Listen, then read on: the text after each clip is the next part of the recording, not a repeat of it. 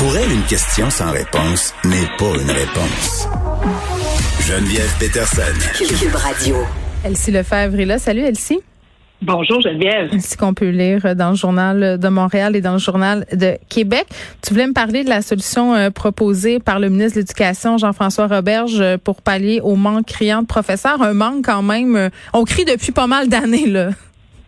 Mais oui, tu sais, donc, euh, tu sais, il y a plusieurs raisons à la pénurie euh, d'enseignants. On le Mhm. sait, euh, est-ce que d'avoir des conditions salariales, des conditions d'emploi, donc euh, avoir des ressources suffisantes aux pédagogues, etc., de moins d'élèves par classe, est-ce que ça aiderait à garder les professeurs, donc euh, qui sont bel et bien formés dans les universités puis qui travaillent, puis on le sait, là, il y, en a beaucoup qui quittent à chaque année. Que ça, c'est un, un, un enjeu réel qu'on doit régler. D'ailleurs, euh, les professeurs ont fait la grève la semaine passée, tout ça. Mais euh, le gouvernement propose, puis c'est une mesure qui est euh, qui est, euh, disons, qui, qui fait pas l'unanimité. Donc, il propose, dans le fond, c'est euh, plutôt que de, prendre de, faire le baccalauréat quatre ans en enseignement puis obtenir son brevet d'enseignement, bien, on permet à des gens qui ont fait un baccalauréat dans une autre matière de pouvoir euh, devenir professeur enseignant au préscolaire et, primaire en faisant un- un diplôme de maîtrise de deux ans euh, en euh, ben c'est ça. Donc pour obtenir là, le- les, les mêmes équivalences qu'une formation d'un baccalauréat normal. Juste être sûr que, que je comprends. Mettons que je fais un bac en histoire, je pourrais faire une maîtrise de deux ans pour devenir prof? Non, je comprends pas. Exactement. Ah oui, mais en même exactement ça. C'est quoi la... C'est ça.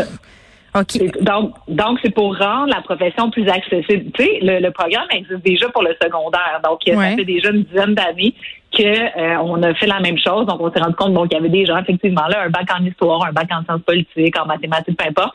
Puis là, bon, ben, tu vas faire une formation de deux ans quand même, c'est pas rien, de maîtrise. Puis donc, là, tu vas apprendre des notions euh, euh, liées à la pédagogie et tout ça. Mhm. Et donc, évidemment, dans le milieu de l'éducation, ben, il y a un gros débat euh, là-dessus, à savoir est-ce que ça va faire des enseignants qui auront une demi-formation? Il y en Mais a qui franchement. Que ça va être, tu sais, dans le fond, vu que ça va être un demi-baccalauréat, tu sais, puisque en éducation, ils auront fait seulement deux ans plutôt que ils, ont, quatre. ils ont trois, ils ont un bac de trois ans dans une spécialité. Si tu deviens prof d'histoire, à mon sens, puis tu as deux ans de pédagogie, euh, c'est toujours bien l'équivalent d'une formation générale en pédagogie. Moi, en tout cas, moi, je trouve que c'est une Ben, bonne affaire. Ça. Puis, C'est quoi? C'est exactement ça le débat.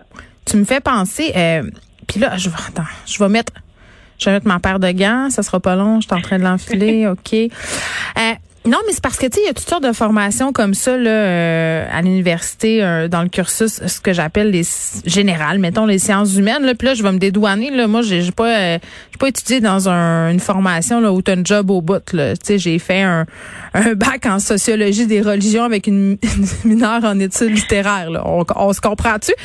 Euh, Oui. J'étais pas, euh, j'étais pas destinée au marché de l'emploi après ma barre. Là. Moi, je voulais être prof d'université euh, dans la vie. Puis quand tu décides que c'est pas ça que tu veux faire, ben tu te dis c'est quoi mes options. Puis il y en a pas tant que ça. Puis je trouve que c'est intéressant cette avenue-là parce que combien j'ai d'amis vraiment là qui, qui se sont ramassés dans la précarité d'emploi après avoir fait des formations comme ça en littérature, en sciences humaines, en histoire, en philo, tout ça, tous ces programmes-là, même en maths, là, maths pur, là, des fois, ça te tente pas toujours d'être prof, euh, qui aurait voulu à l'enseigner, qui aurait voulu être prof, puis pas prof là à l'université, pas prof au cégep là, là où tu peux y aller avec tes diplômes, aller enseigner à des enfants, à des ados au secondaire. Puis c'était tellement compliqué. Il y avait tellement d'équivalence à aller chercher, il fallait que tu refasses ton bac en enseignement. Donc ces gens-là renonçaient parce qu'il fallait qu'ils travaillent puis qu'ils ramassent de l'argent, puis souvent il y avait des familles, puis ils se ramassaient avec une situation de vie plus précaire. Là avec cette nouvelle affaire là, je trouve que c'est formidable pour tous tous les finissants de ces formations là, ça leur donne une option de plus.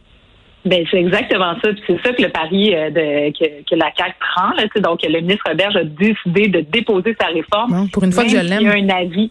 Ben, c'est ça. Donc même a un avis défavorable d'un comité euh, qui euh, met beaucoup de bémols justement.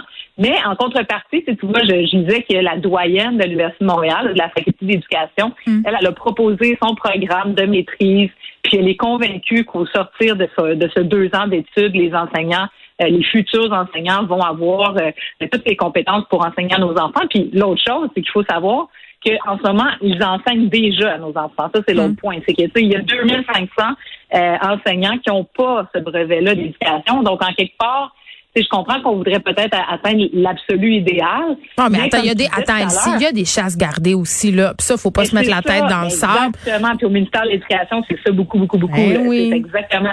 Puis comme tu disais, tu sais, une formation d'un baccalauréat de trois ans, même dans une matière justement euh, connexe ou autre, tu as quand même des acquis importants là, d'un point de vue euh, ben, de la recherche et tout ça. Donc, tu as, un bagage, à mon sens, moi aussi, je, partage ton point de vue. Tu maîtrises le sujet que tu enseignes, Elsie. Moi, là, au Saguenay, ma prof d'anglais, là, elle, avait, elle parlait pas anglais. tu comprends-tu? OK, ma prof d'anglais, elle avait appris à enseigner l'anglais à l'université. Elle parlait pas anglais. Elle, elle, savait pas euh, plus que moi parler anglais, mais elle savait l'enseigner. Il euh, y, a des profs qui sont des profs qui se sont ramassés dans des matières avec lesquelles il y avait pas d'affinité, que ça leur tentait pas d'enseigner les maths, qui étaient pas bons en maths. Tu sais, quand un historien qui a une formation qui enseigne l'histoire, je veux dire, oui, ça se peut qu'il y ait ben des gens qui aient suivi la formation d'enseignement qui sont d'excellents profs d'histoire, mais ça, devient des spécialistes avec une licence d'enseignement et moi, je trouve ça formidable. Formidable. Exactement, exactement. D'autant plus qu'ils enseignent déjà parce qu'en ce moment, on leur permet de faire de la suppléance. Exact. ils peuvent avoir des classes complètes. On le sait, il y a vraiment une pénurie. Donc, moi, je pense qu'on va laisser la, porte ouverte à ça. D'ailleurs, ça a super bien fonctionné au secondaire. Donc, ça se fait déjà. Mm. Puis, s'il y a des correctifs à faire, si on constate que ces profs-là euh, je sais pas, là, on peut faire euh, dans cinq ans, là, faire une évaluation de tout ça. Eh, mais deux ben, ans. On pourrait ajuster. Je pense qu'en deux ans. pédagogie. Ben, c'est ça. Je pense qu'en deux ans, tu as le temps d'apprendre comment gérer une classe. Euh, risque lié au vaccin euh, seulement pour les femmes. On a vu ça circuler beaucoup. C'est inquiétant. Puis moi, je, je te dis d'emblée, Elsie, là, on parlait d'AstraZeneca, entre autres, le risque de thrombose caillot plus élevé pour les femmes. Euh, la comparaison avec la pilule, là, la pilule contraceptive, me tombe ses nerfs au plus haut point là, quand on nous dit, hey, mais savez-vous prendre la pilule, c'est vraiment plus risqué? Puis, là, on est comme, OK, mais on peut aussi se poser des questions là-dessus, tu sais, à un moment donné? Ouais. Hein? Mais c'est sûr que, tu sais, puis c'est ça, on, est, ben, nous, deux, là, on est un, deux bons exemples. on est dans la tranche d'âge qui peut être affectée. Mais moi, je trouve qu'on doit c'est difficile de se faire une tête là-dessus parce qu'au départ, l'AstraZeneca, bon, il était moins efficace que les deux autres vaccins, donc c'était comme le, le, le, le troisième là, euh, vaccin. Là, maintenant, on dit non, non, non, AstraZeneca, en fait, il est, efficace à 95% pour la maladie grave, donc en fait, il est quasiment meilleur que les deux autres. Semble-t-il aussi qu'il serait meilleur pour euh, s'occuper des variants. Donc, il y aurait une meilleure résistance aux variants, mais ça, on ne sait pas la progression dans le futur. Puis là, ben, la question des femmes, la question des femmes enceintes aussi. Mm. Donc, euh, ça devient comme un peu, ben, non pas angoissant, c'est dans le sens que tu vois tout le monde qui s'est vacciné, puis tu dis, ben oui, j'ai envie de croire à la science, puis j'y crois. Mais il y a quand même un risque supplémentaire. Là, il y a Nima euh, Machouf qui disait, euh, qui, qui est sorti publiquement pour dire, bon, est-ce qu'on pourrait prioriser les hommes d'abord sur le vaccin AstraZeneca? Mais outre ça, c'est difficile de se faire une tête. Est-ce que le gouvernement Bon, tu sais, on a, bon, aujourd'hui, on a eu une, séance d'information sur la vaccination, comment ça va se faire, si M. Dubé était là, etc.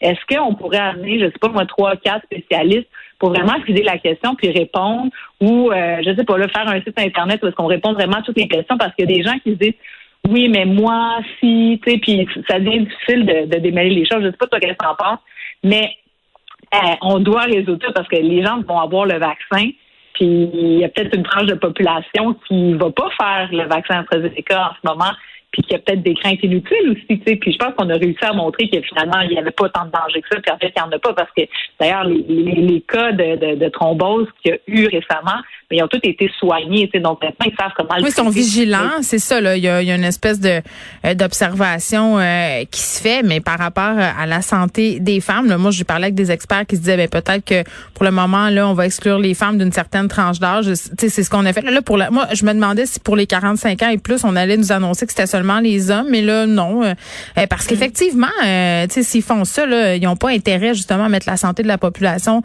en jeu. Mais, mais c'est vrai qu'il y a des personnes qui peuvent rester craintives, mais tu sais, quand on le voit, là, tout va bien, tout se passe bien. Euh, moi, j'en connais des, des, personnes de sexe féminin qui ont reçu le vaccin mhm. AstraZeneca. Ben oui. Tout s'est bien passé, à part quelques petits effets secondaires, parfois le courbature, mal de tête. Euh, ça va bien, puis c'est vrai qu'il y a une certaine vigile là, qui s'exerce. Donc, je pense pas qu'il faut avoir peur. Moi, j'ai bien peur euh, euh plus de la COVID là, que d'aller me faire vacciner ici, puis j'ai hâte que ce soit mon tour d'y aller. Merci beaucoup de nous avoir parlé.